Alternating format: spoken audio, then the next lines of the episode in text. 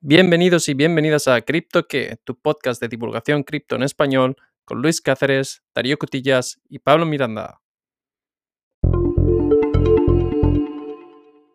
Muy buenas Luis, buenas Pablo, ¿qué tal? Muy buenas Darío, ¿qué tal? ¿Cómo estás? Buenas chicos, todo bien por aquí.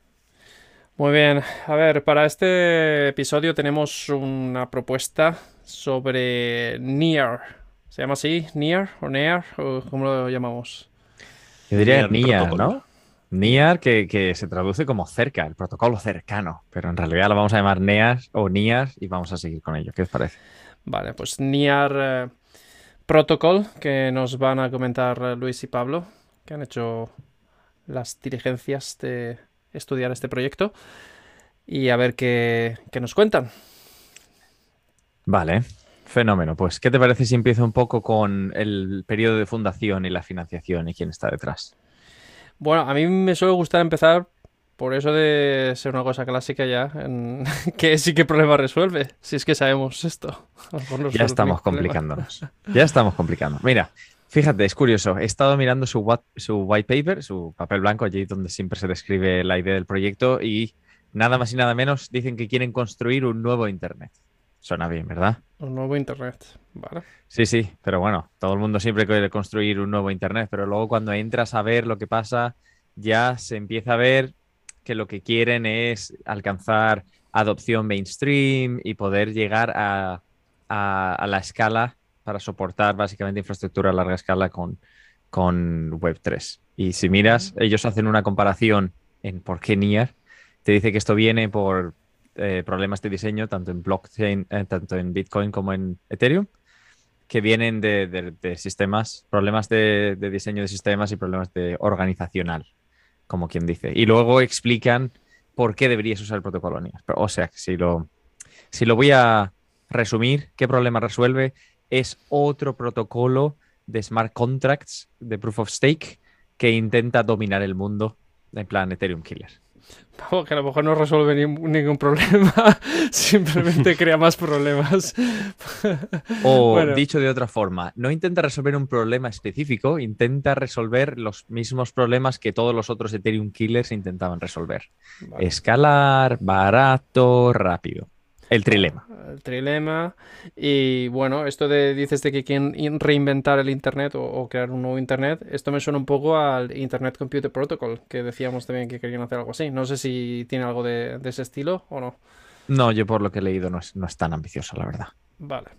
Bueno, pues con esto claro, o por lo menos comentado, vamos a pasar a lo que tú querías saber, que era cuándo está fundado y todas estas cosas. ¿Quién está detrás? Sí, porque mm, en general eh, lo que quería comentar, más allá de quién está detrás, que sí, detrás hay un par de, de ingenieros, un chico que se llama Alex Skidanov, que fue ingeniero de software en Microsoft y un, un, un antiguo engineering manager que se llama Ilya Poloshukin, aquellos que hablen ruso, perdón por, mi- por la pronunciación, que solía trabajar en Google. eh, se dedicaron a fundar el proyecto en 2017 y básicamente esto tiene dos, em, dos ramas. Está eh, Near Incorporated, que es una compañía basada en los Estados Unidos pro beneficio, y la fundación Near, que se basa en Suiza, eh, que no tiene, que es non-profit. Lanzaron su mainnet en 2020, pero el kit de la cuestión aquí es, desde el principio ha sido un proyecto bien respaldado. Al principio fue respaldado por Y Combinator, que es un venture capital que, que les aportó, si no me equivoco, eran 50 millones al principio sin haber lanzado nada en sus primeros cuatro meses. Y luego en, en rondas sucesivas, Coinbase y Andresen Horowitz les han aportado, entre otros inversores, más de 150 millones post lanzamiento, que suele ser una buena señal en materia de, de las perspectivas con respecto al protocolo. Y luego, a principios de 2022, se anunció otra ronda de financiación de 350 millones de dólares, con lo que este pasa a ser uno de los proyectos cripto mejor financiados. O sea que Estamos hablando Eso- de algo que ha pasado hace medio año, vamos, que no sé, no, no ha sido hace tres años. Sí, sí, exacto. O sea, estamos hablando de que aún en 2022, aunque todavía no estaba, no estaba la coyuntura económica tan deprimida como lo está ahora, al momento de la grabación, pero ya, ya se empezaban a ver los incisos de que la cosa no iba tan bien y ya recibieron financiación. O sea que al parecer el proyecto ofrece buenas soluciones y ofrece posibilidades para, los problemas que está intentando resolver, que no, no por ser eh, menos nuevos dejan de ser menos importantes. Vale, bueno, pues eh, ya que sabemos eh, quién está detrás, cómo ha sido, o sea, cómo ha recibido financiación, porque no pasamos a explicar un poco cómo funciona y qué, qué tiene de particular. Vale, en cuanto a lo que me ha llamado la atención, porque sabiendo que es un, que es un proyecto que funciona con Proof of Stake, y ya sabemos todas las consecuencias que, vienen con ello, lo que me ha llamado la atención es su mecanismo Doomslug de, de consenso, que básicamente les permite alcanzar consenso tras solo una ronda de consulta. Y esto en realidad, ¿qué significa que se haga solo una ronda de consultas? Cuando estamos en Ethereum, tenemos que esperar confirmación de 35 bloques para considerar una transacción final y tener, y tener consenso, que es básicamente lo que, te, lo que te indica que la transacción ha pasado. Sin embargo, en este, en este protocolo solamente es de una, lo que lo hace bastante rápido. Y se basa en un sistema de, de Practical Fault Byzantine Tolerance, que en realidad, habiendo leído por encima, no me ha quedado súper claro cómo lo hacen, pero en este tipo de contextos, por mí, siempre y cuando sea una explicación correcta del equipo adecuado, me doy por relativamente satisfecho. No sé eh, si. sobra, sobra para. no, no. No vamos a entrar en los detalles. Creo que ahora no recuerdo qué otro, qué otro blockchain tenía este mecanismo de consenso, pero esto de Practical Fault Byzantine Tolerance ya lo he visto en otros proyectos. O sea que tampoco es una cosa exclusiva de, esto. Pero bueno, lo que comentas de la finalidad, al final eso es lo que importa, que se supone que ellos ponen énfasis en, en que, que se pueda alcanzar finalidad en tiempos eh, relativamente cortos. Lo que me pregunto yo es si esto lo hacen a costa de descentralización o alguna cosa de estas. Y no sé si has encontrado esa información, si no, no pasa nada, pero te hago esta pregunta por curiosidad.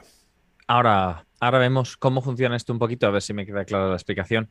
Pero en este protocolo en realidad funciona en base a sharding, que si quieres puedes explicar qué es el sharding, ¿te acuerdas? Sí, sharding, eh, a ver, sharding es una palabra que se usa en, el mundo de las eh, bases de datos y al final significa particionar la información de esta base de datos de una determinada forma, se llaman eh, particiones horizontales y básicamente lo que buscas es poder tener data en tener información en distintos sitios para poder distribuir la carga que soporta la base de datos, de tal forma que que la información se encuentra en distintos, digamos, nodos, por así decirlo. No todos los nodos tienen la misma información.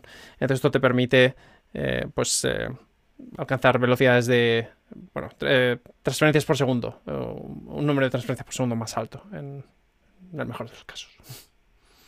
Bueno, Darío, y, si no me equivoco, este sharding es el que, del que hablábamos en Ethereum 2.0, que es el que quieren añadir en principio en 2023 aquí lo tenemos ya funcionando. Parece buena señal, ¿no? Claro, a ver, es que esto es lo de siempre. No es lo mismo reformar una casa vieja que, que crear una casa nueva con ya el conocimiento adquirido de, de haber hecho otras casas viejas. Entonces, em, pues Ethereum está batallando para poder implementar estos shardings, manteniendo todo funcionando y además recordemos que que cada vez que se hace una utilización del, protocolo de un blockchain, pues se producen estos forks, etcétera. O sea que, no es una, cuestión eh, fácil. Entonces estos, pues imagino que ya han tenido el sharding desde, desde el primer momento. Y pues entonces han podido implementarlo. Exacto. Siempre está. El tema de la deuda técnica es un tema muy interesante, pero básicamente siempre previene o limita la libertad de desarrollo. Y por eso siempre lo que dice Darío, siempre es más fácil empezar una casa nueva que adaptar tu casa vieja, según el contexto. Pero bueno, en este caso, el, aquí el, el sharding lo llaman con Nightshade, sombra de la noche. Y si he entendido bien, tienen cuatro eh, shards y cada uno puede procesar mil transacciones por segundo. El, el, blockchain principal lo que tiene son imágenes o snapshots. Esto es difícil de traducir, pero aquellos que han usado Snapchat lo entienden. Un snap de, de cada uno de estos shards. Y en el fondo, tiene, cada uno de estos shards tiene 100 eh, nodos validadores. Cada validador debe hacer staking de, si no entendéis mal, 1,8 millones de dólares. Eh, y luego hay el sistema se estructura de, de, la forma de que se pueden crear shards a medida que se vayan necesitando y no se, se desincentiva la agregación de validadores en cada shard, porque las tres recompensas disminuyen eh, de forma decreciente. O sea, que Entonces- interesa. A ver, perdón. em, Pablo, venga, ves tú. Pregunto yo. Sí. Primero yo. Entonces, eh, si he entendido bien, la, la blockchain en sí tiene 100 validadores.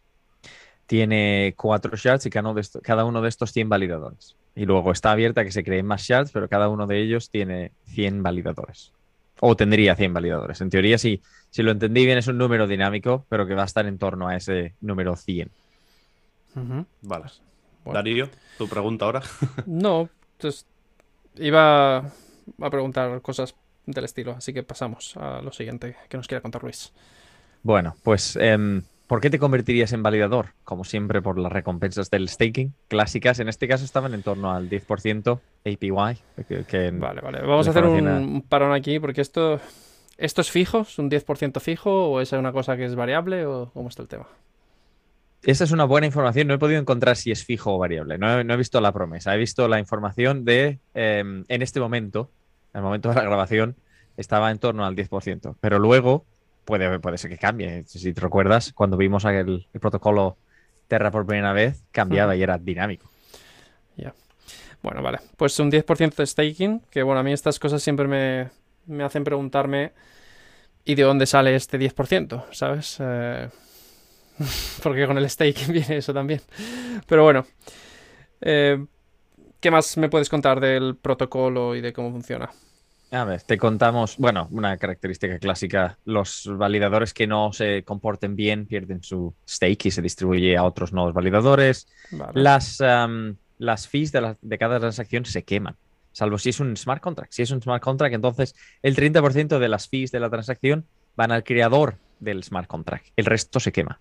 Y así que, que te puedes imaginar, tú como desarrollador quieres tener un smart contract. Ajá, y cada o sea, cosa que hagas claro. quieres que sea un smart contract para recibir un 30% de fees. Claro, esto, esto ya lo estoy viendo aquí la chicha para los desarrolladores. Al final lo que quieren hacer es que haya gente que desarrolle para que a su vez promocione el uso del, del blockchain. Y esto es una cosa suculenta, ¿no? Pues si sabes que vas a recibir por el uso de tus, eh, de tus aplicaciones por, por defecto, porque si se usan vas a recibir este 30%, pues puede ser una, un incentivo muy alto para los desarrolladores del blockchain. Claro.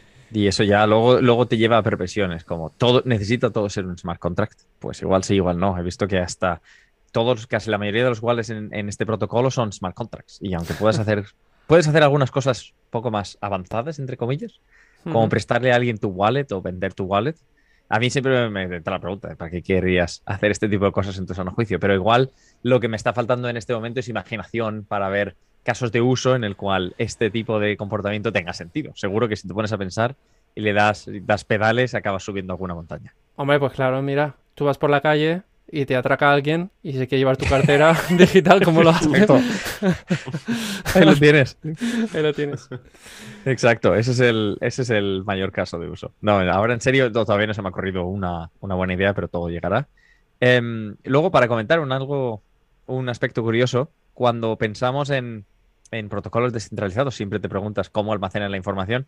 Y Ujú. como hemos comentado Arwave y somos relativamente fans, siempre, siempre me gusta mirar en dónde se va a almacenar aquí la información de blockchain, si es de forma centralizada o descentralizada. Y en este caso van a utilizar máquina o machina, según lo quieras leer en protección en español. Así que no Arwave, pero vamos, se pretende almacenar la información de blockchain de manera descentralizada. Este usando- máquina o machina es una blockchain también, que tendremos que analizar en algún episodio. Pues eh, me imagino que sí, porque se es de manera descentralizada, pero no, no sé más que el título y que almacena información. No, no me para a mirar el, el máquina o el machina. Interesante. No, no había escuchado nada sobre esto. Muy bien. Bueno, también déjame comentarte una curiosidad. Sí. eh, como desarrollador que tú eres, eh, el protocolo NIR te proporciona dominios gratis. O sea, si, el, si nosotros queremos hacer cryptoque.eth, tenemos que pedir permiso y, y recibirlo y pagarlo, pero el punto .niar en teoría es gratis y lo podríamos recibir sin pagar. O sea que vamos a mirar a ver si lo podemos obtener, que me, me, me haría ilusión tener un dominio que no fuera o que fuera extensión cripto. Bueno, están Eh, buscando aquí cada vez más formas de atraer adopción, ¿no? Entre el, el tema de los desarrolladores, te ponen el dominio gratis. Yo creo que lo que buscan aquí es invitarte a que, a que utilices NIR. Claro, por supuesto, de eso De se todas trata. formas, esto del, de la extensión NIR, ¿estamos seguros que esto es un, un dominio válido? Una pregunta para un subsiguiente episodio. Si lo encontramos, si lo podemos hacer, lo no, hacemos. porque lo que puede ser es que tengan su propio servidor de, de nombres de dominio. Así como existen eh, servidores de nombres de dominio para, para Ethereum, para Algorand, para otros eh, proyectos, puede ser que este NIR sea... Que, que el nombre que tú obtengas no es que tú puedas poner cryptokey.near y te llegue a tu página web, sino que a través de cryptokey.near pues puede representar una determinada dirección del, eh, del blockchain. Pero bueno, dejamos eso para otro episodio, quizá comentamos esto en otro episodio. Sí, sí, no te pierdas, no te pierdas. Pero bueno, vamos a pasar al, al apartado de, de proyectos y lo voy a comentar a alto nivel y luego sé que Pablo quiere entrar en uno un poco más detallado. Pero en materia de proyectos en el protocolo NIR hay en- Ujú. alrededor de unos 500 que básicamente aglutinan unos 500 millones de dólares. Lo cual, si lo piensas, no es mucho en un principio, pero estamos ignorando el elefante en la habitación, que es lo que vamos a comentar ahora. Aquí hay un, un Layer 2 que se llama Aurora, que básicamente es, es el equivalente al Matic de, de Ethereum, el Polygon. Y ahí es donde está el movimiento real en este protocolo. Curiosamente, Aurora también es un smart contract. Así que me imagino que el que lo creó se está forrando. Y, y utiliza su, o sea, su finalidad en, transacciones es la del protocolo NIAR, aunque en realidad se base en la Ethereum Virtual Machine. Eh, Yo esto lo entiendo de la forma siguiente.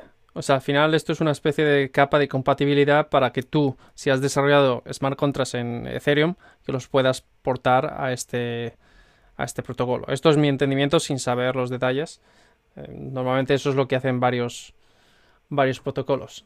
Que, Eso es lo que te iba a decir. No sé si se basa, significa es un copia-pega o si hay compatibilidad, pero tampoco me para a mirar y abrir uno a ver, a ver cómo funciona. Pero vamos, dentro de, dentro, de, en el, dentro de Aurora, este Layer 2, ya hay un billón en, en valor en los distintos proyectos y ya aquí se ve un poco más de, de movimiento. De todas maneras, no me para a mirar todos los proyectos que hay en el ecosistema, por lo que he echado un vistazo por encima me ha parecido un ecosistema muy parecido a Solana. ¿Sabes cuando ves estas, estas imágenes de ecosistema y ponen para DeFi, para NFT, para esto, para lo otro, y salen unos cuantos iconos de proyecto? Pues Sí. ha cubierto básicamente las mismas líneas que Solana con similares números. O sea que ahí luego vamos a entrar en uno de estos temas de, de similar- similaridades y, y algunas preocupaciones que veo cuando escucho esto. Pero antes de entrar ahí, un, un par de cositas interesantes. Una, una muy especial. Hay un Nearpay. Que imagino, no sé si habéis visto las noticias de Solana Pay, pero han sacado la posibilidad de, de pagar directamente con un mecanismo. Y Nearpay ya aparece hasta, para hacer pagos, evidentemente, ya aparece hasta con tarjeta de crédito, disponible en 56 países. Ahora, también me imagino que si no habéis oído esto hasta ahora, la adopción y el que esto se dé a conocer en este momento es bastante bajo. ¿Es una tarjeta Mastercard, una tarjeta Visa o Es una tarjeta Nearpay y no sé quién está detrás ni cómo funciona, pero sé que se supone que te permite hacer pagos. Parte de no saber cómo funciona ni quién está detrás está en que la primera vez que la he encontrado ha sido cuando estaba buscando información del proyecto. O sea, que no es algo que, haya parecido en mi vida ordinaria en un, letrero publicitario en la calle. Que diga, ah, nueva forma de hacer pagos. Bueno, no pasa nada. Vale. No, es- eh, no sé si habéis escuchado, por cierto, acerca de MoonPay, que es esto, pero ese sí me ha parecido en la vida ordinaria. En plan, ah, ¿quieres hacer este. ¿Quieres mintear este, este NFT? Bueno, pues compra el token requerido con MoonPay y ya te sale directamente la opción, que eso ya hace la, la conversión automática. Vale. Off topic aparte, os comento un poco mi- mis impresiones generales y lo que, lo que más me preocuparía. Y si os parece, luego entramos un poco en, en el USN. ¿Va bien? Perfecto. Mira, tres informaciones que normalmente a mí me gusta mirar.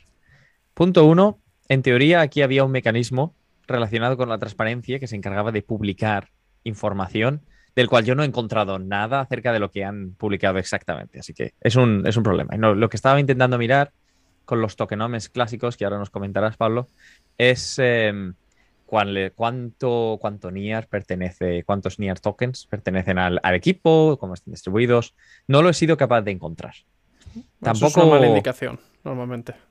Mm, sí, bueno, a ver, igual está súper bien indicado y yo no lo he visto, porque eso habla más de mi competencia, pero si no es fácil de encontrar y yo no lo he encontrado, igual tampoco es súper sencillo de encontrar. Tampoco mm, hemos comentado lo de los 100 nodos validadores, pero en general no he encontrado mucho acerca de sé que el objetivo es la descentralización y la escalabilidad, pero el, camino en general a cómo hacerlo descentralizado realmente, más allá de estos, de estos 100 nodos validadores y cómo se, cómo se llega a una descentralización completa, tampoco me ha parecido muy claro. Y luego, os comentaba antes acerca de Solana y cómo se parece, es que en general me ha dado la sensación de ser bastante similar, los fundadores tienen el mismo, tienen el mismo background, mismo buen buena financiación, parece ser una arquitectura un poco similar, resuelve el mismo problema, parece que está intentando resolver el mismo, el mismo tipo de circunstancia. Entonces me parece que, que compite en un entorno un poco concurrido, porque ya estaba Solana, ya estaba Avalanche y ya hay 700 Ethereum Killers, con mayor o menor éxito, se puede discutir, pero es un espacio concurrido y hasta donde yo sé ninguno ha sido capaz tampoco de, de arrebatarle el tono a Ethereum. Así que a mí mi preocupación ya no es la calidad de este, de este protocolo en sí, sino si tú eres un desarrollador o un, o un usuario, ¿por qué este en lugar de los otros 10 que intentan resolver el mismo problema? Si no hay ninguna ventaja clarísima. Bueno, supongo que está la ventaja de, de los pagos esos, del 30% que se van a los smart contracts. Así que supongo que es una ventaja. Y luego supongo la ventaja de, de que tengan esta no sé si es basado en EVM o una capa de compatibilidad con la EVM que supuestamente si ya sabes programar para, para eh, la Ethereum blockchain, pues deberías poder saber programar para esto. sí, pero bueno, ese, ese 30% se trasladaría en hay mayores aplicaciones y hay mejor utilidad en el token en sí. Y tampoco, ahora mismo tampoco se demuestra. Y luego, hmm. como puedes imaginar, está también el, el, Rainbow Bridge, que son los puentes clásicos que se tienden a Ethereum y que se tenderán a otros futuros protocolos y blockchains desde NIAR. Una cosa con esto de los ingenieros que vienen de Google y tal, que es bastante recurrente ¿no? en los proyectos de blockchain, parece. Estaba leyendo justo ahora sobre este protocolo y la persona que viene de Google ha estado tres años trabajando en Google, no es que lleva 20 años trabajando en Google ni nada de eso, ¿sabes? No es el fundador, no. Pero bueno, oye, algún día diremos, Darío, ingeniero de software que está trabajando en X y Z, la gente me ¡Oh! en fin, bueno, que no es un. Que sí, a ver. Es. Eh, es una cosa buena, pero que, al final son personas, como todos. Sí, sí, exacto. Bueno, hay una cosa que no hemos comentado todavía, Pablo. Cuando estábamos comentando fuera de, fuera de micrófonos el, token, comentabas que había mucho interés y me trae curiosidad a ver cómo se traduce ese interés en el, en el precio y la evolución. ¿Te parece si nos comentas un poquito? Vale, vamos a ver los tokenomics un poco por encima. Eh, sí que hay interés porque lo tenemos en el rank 24 en Market Cap, que está bastante bien. Eh, bueno, pues con un market cap de 3,6 billones de dólares. Y bueno, su supply sería de mil millones y están en circulación alrededor del 70% a día de hoy. En cuanto al precio, eh, pues bueno, sigue un poco la marcha de todo el mercado en general. ya sabemos que pasamos por días o más bien meses de sequía. Meses oso. El Crypto Winter. Y bueno, pues la tenemos a día de hoy en torno a los 5 dólares. Y bueno, ha tocado máximos históricos de unos 20. Entonces, pues sí que tiene una, una bastante grande caída que se puede traducir a buen momento de compra si, si estás interesado en el proyecto. Eso serían un poco los tokenomics. Al hilo, de, al hilo de, lo que comentas en un buen momento de compra, estaba leyendo que uno de los mayores inversores del mundo cripto, nombre no me viene, pero es el, propietario de Coindesk, de la página de información, tiene entre su top 5 está Bitcoin, luego está Ethereum y luego está NIA. O sea, me ha llamado la atención porque ya se sabe, a ver, nosotros tenemos una, recursos limitados en materia de tiempo o conocimiento, pero esta gente tiene equipos haciendo investigación en todos los blockchains continuamente que, pongan su pasta en este protocolo implica que, quizás sí se estén comprando este hype. Bueno, que se lo digan a los que compraron Luna. O sea, al final también había Ahora, ahora vamos con eso, Darío. Hablando de Luna, hablando de Luna. También comentábamos antes algo de, de que tienen este stablecoin y, y en qué se dif- diferenciaba de, de Luna. Yo tengo curiosidad por saber si es algo que nos vas a contar.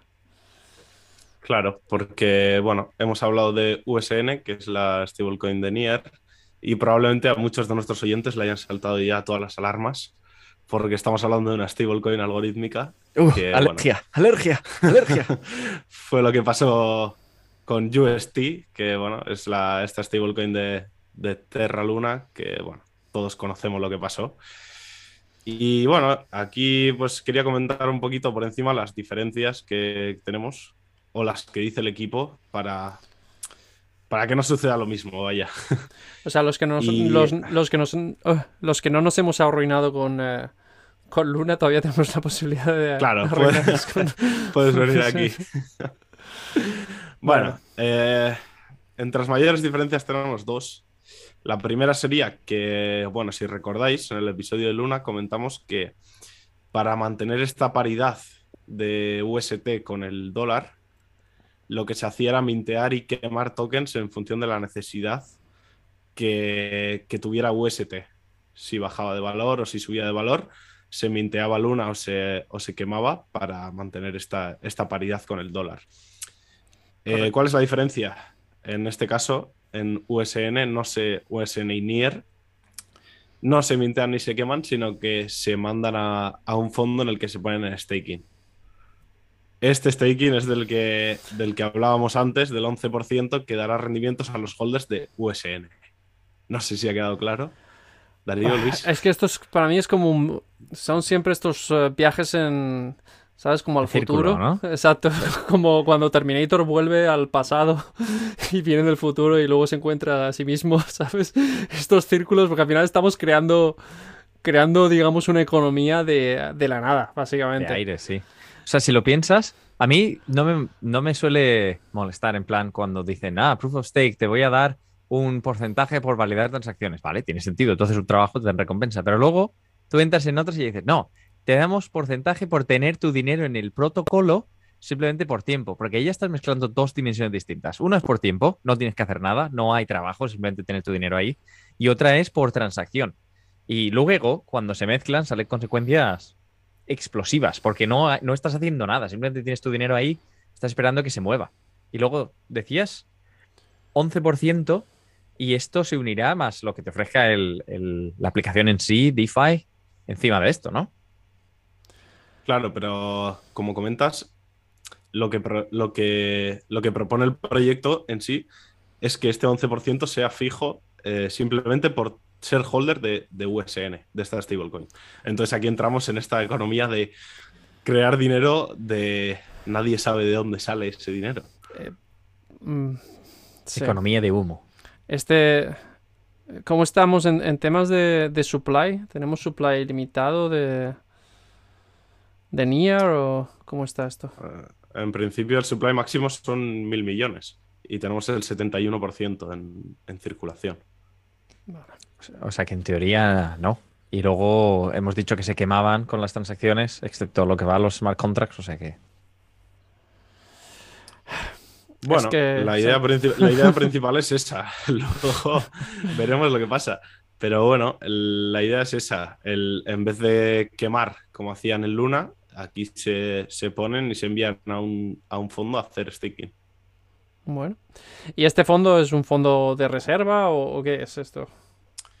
Sí, eh, aquí también, eh, ahora quería comentar, el otro problema que hubo en Luna fue este, este fondo que estaba respaldado eh, por Bitcoin, lo que ya de primeras podía ser un problema, pues en este caso, este fondo, eh, por así decirlo, es del 200% del market cap de, de Nier a día de hoy. Eso es lo que dice el equipo. Y bueno, más adelante, cuando Nier suba de, de capitalización, bajarán al 100%. sigue siendo, o sea, el 100% de Nia, si Nia se va a pique, eso es lo mismo que le pasaba a Luna.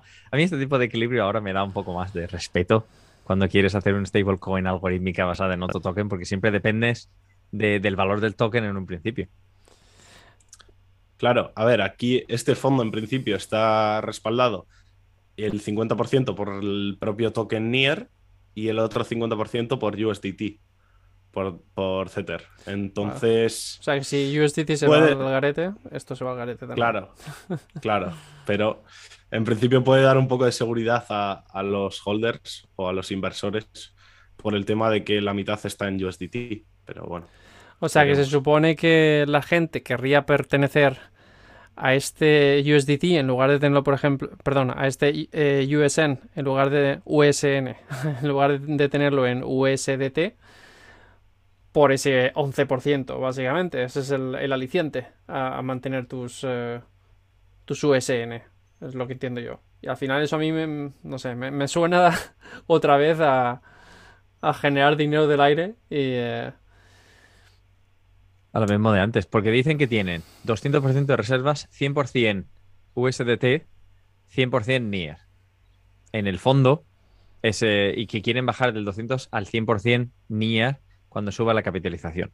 Pero en el fondo veo más o menos la receta para el mismo para la misma situación. El protocolo NIR en sí no me parecía no me parecía nada descabellado, me parecía pues eso, otro, otro protocolo, otro Ethereum killer, pero el USN y la paridad aquí esta, esta parte no la acabo de ver. Igual soy yo que escarmentado me hallo de, de la stablecoin algorítmica del caso Luna, pero no, no sé por qué o no veo la necesidad de añadir esto al ecosistema eh, y no veo la, la generación clara de valor. Y aparte me parece meterte en un charco que ahora mismo no sería del todo necesario. Vamos a ver cómo evoluciona esto.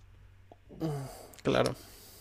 Bueno, no somos los mayores fans de stablecoins algorítmicas en este podcast, pero bueno, ya como, última pincelada para sus, para sus reservas, tienen eh, un protocolo llamado StableSwap, que es básicamente para hacer swaps entre monedas estables en su, en su propia blockchain. Y bueno, de aquí también sacan liquidez, eh, ya que las stables, las stablecoins depositadas van al pool de, de staking del que hablábamos antes. También, bueno, para, para dar un poco más de liquidez a, a la reserva. No sé si La entiendo economía bien. del humo. Significa que estás, o sea, que puedo coger un stablecoin de otro sitio, lo meto en este protocolo y lo puedo hacer, puedo hacer un swap por USN y entonces lo que yo he puesto ahí se va a un sitio y se queda en un fondo para si un día hay que vender eso para para evitar que el USN se vaya a pique, utilizan eso para recom- para mm, recomprar USN o cómo funciona esto, algo así. Sí, bueno, en sí, eh, para lo que se utiliza est- estas stablecoins que se depositan aquí son para, para hacer staking y dar ese 11% de rendimiento eh, por, por tener USN. O sea, un seguimos, fondo- el, un- problema, el problema es que seguimos en lo mismo. Sí, no sé, a mí este- esto de los fondos que se utilizan para dar recompensas del staking, a mí, sinceramente, me suena a estafa piramidal. Lo, lo veo como lo vea. Luego, otra cosa es que, claro, si, si todo el mundo se pone de acuerdo, pues al final esto es una estafa piramidal para toda la vida. Y entonces no, no pasa nada, nunca cae, etcétera. Pero bueno, tampoco. Como sistema tampoco soy- económico en general, pero eso tampoco lo vamos a comentar. Exacto, sí. Bueno, Bueno, pues aquí vino- eh, interesante.